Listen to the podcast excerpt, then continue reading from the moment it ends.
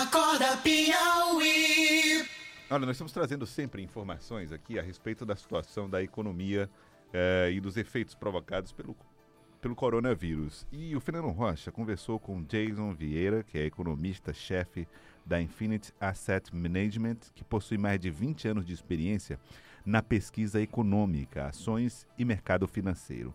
A preocupação central é: esse cenário tem mudado de que jeito e tem afetado de que maneira a nossa economia? Nós tivemos coronavírus e, e também coincidindo com isso uma espécie de guerra do petróleo entre Arábia Saudita e Rússia. Fernando Rocha, é, esse, essa conversa aconteceu esta semana e, e, e você sentiu o que desse, desse, desse papo? Bom, uma certa expectativa. A certeza de que o mundo vai pagar caro por esse, por esse momento, mas que a, a, sequer se é, é, é, é os economistas têm capacidade de dizer categoricamente este ano vai ser desse jeito. Uhum. Porque ainda, ainda muita dúvida sobre esse cenário.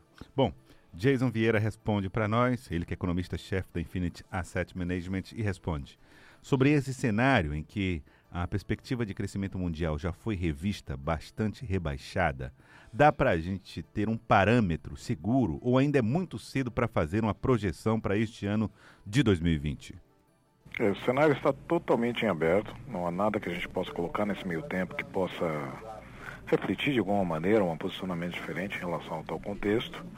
E tudo isso ainda é resultado da série de incertezas que estão dominando a questão do coronavírus, principalmente, mas também é os efeitos pós-coronavírus. Ou seja, nós temos uma série de eventos agora que são muito correlacionados à, própria questão do, do coronavírus, mas todos os eventos pós-coronavírus também serão importantes. A China agora está prestes a sair do, do problema, digamos assim, mas nós temos isso se alastrando para a Europa, podendo chegar de maneira mais acelerada, que já chegou aqui nas Américas, mas podendo chegar de maneira mais acelerada nas Américas e surtir os efeitos que ainda são desconhecidos.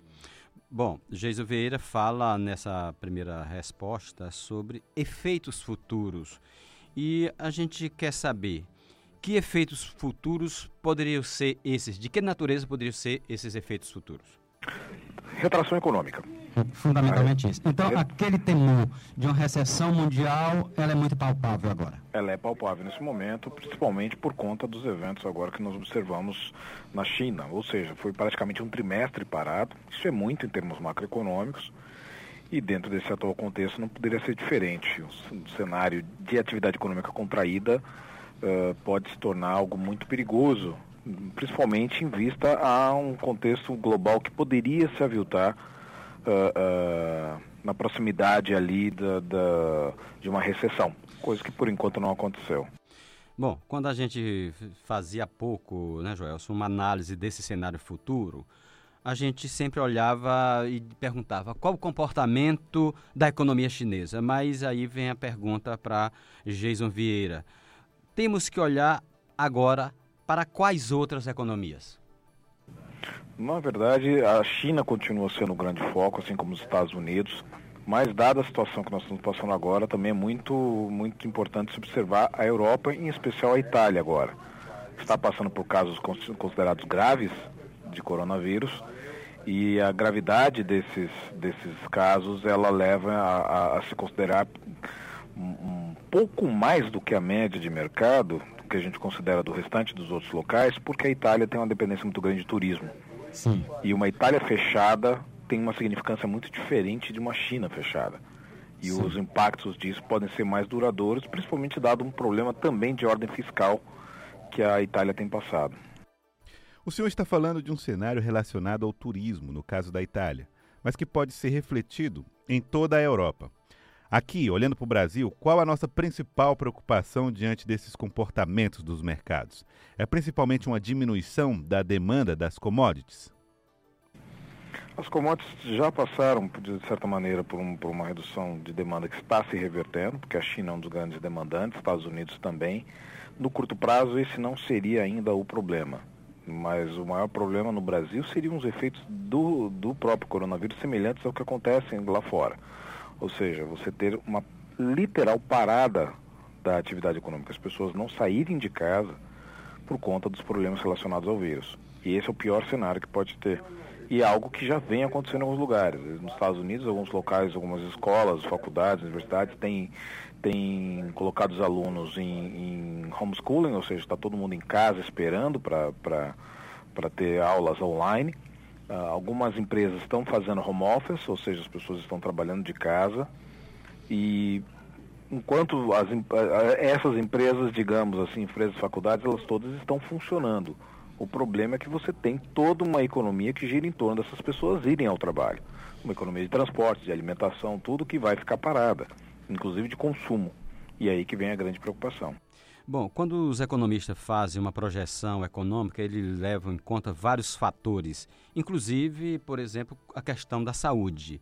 No olhar dos economistas, o Brasil se preparou adequada, adequadamente neste aspecto da reação de saúde eh, diante do coronavírus?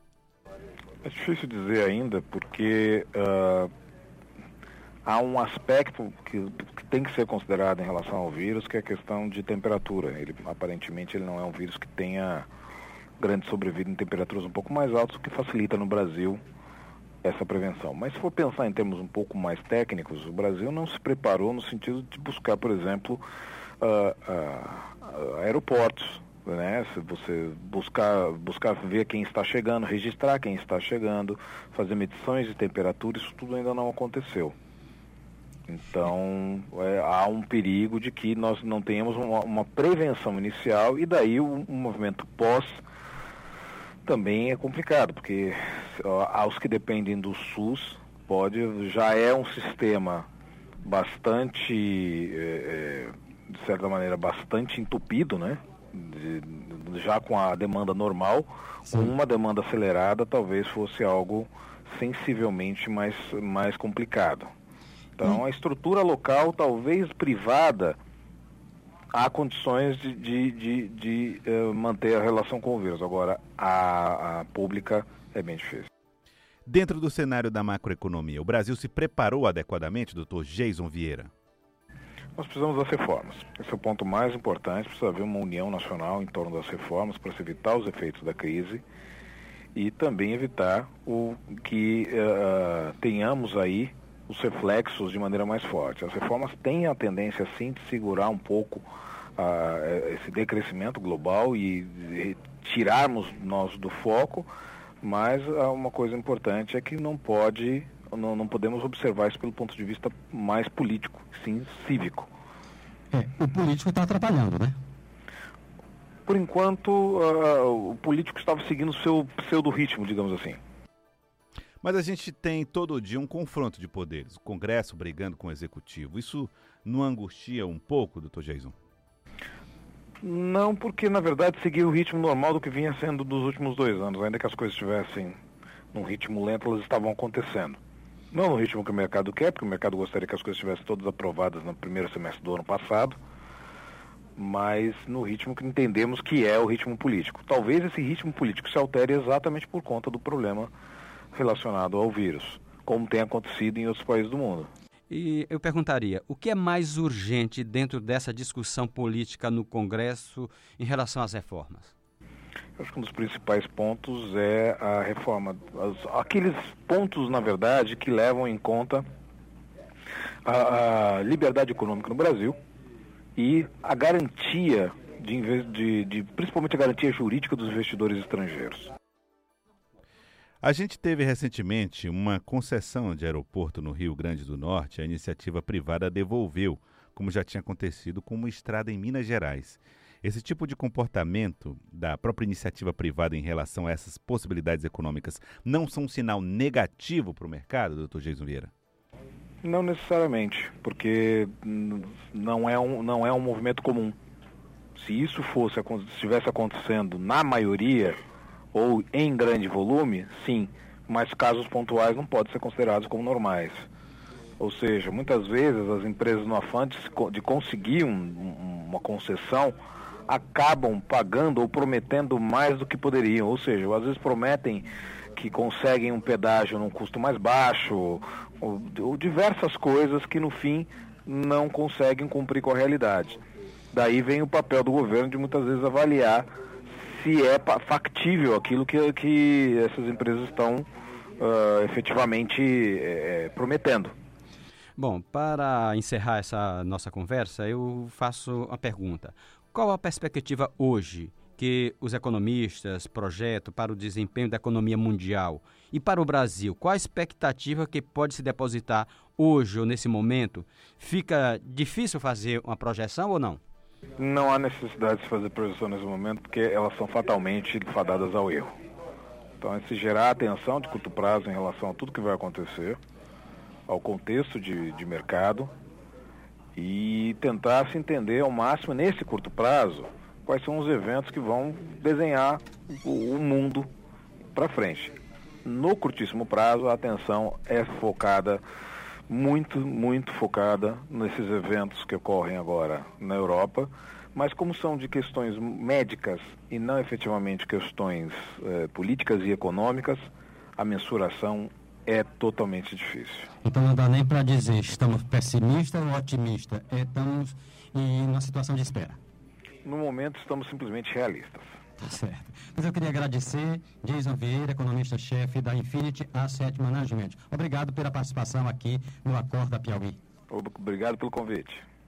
Tá aí então, Fenelon Rocha. É, dá para sentir uma certa dificuldade de diagnóstico de alguns pontos. É. É, Aquela e... certeza que os economistas têm não existe agora. É.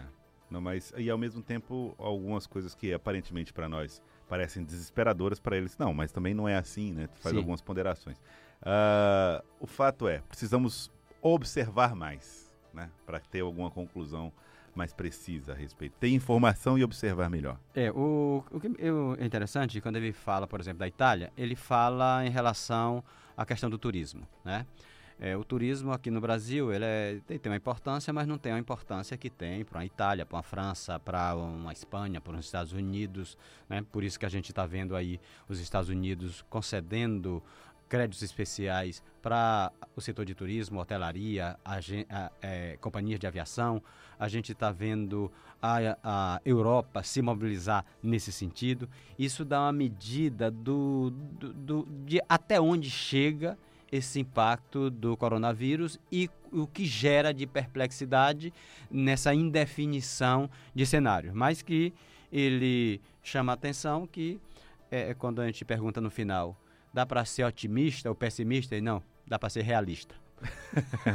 Ou seja, preste atenção ao que está acontecendo. É, né? E o Dr. Jason Vieira, que é economista-chefe da Infinite Asset Management, ele deixa muito claro isso.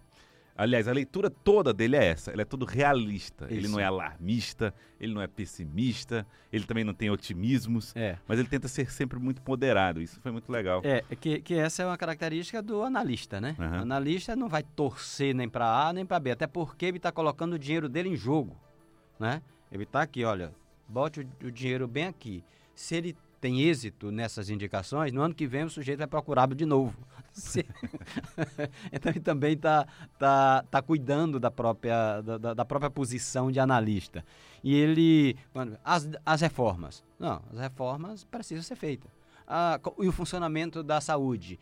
Preocupa? Olha, a gente olha, a gente percebe um bom funcionamento no setor privado, mas tem uma preocupação com o setor público, que é uma preocupação que não é só dele, né? Mas para você ver o, como tudo impacta lá né, no final na economia. Tá aí então. Agora são 8 horas, 6 minutos, 8 e 6. Você está ouvindo o Acorda Piauí. Acorda Piauí.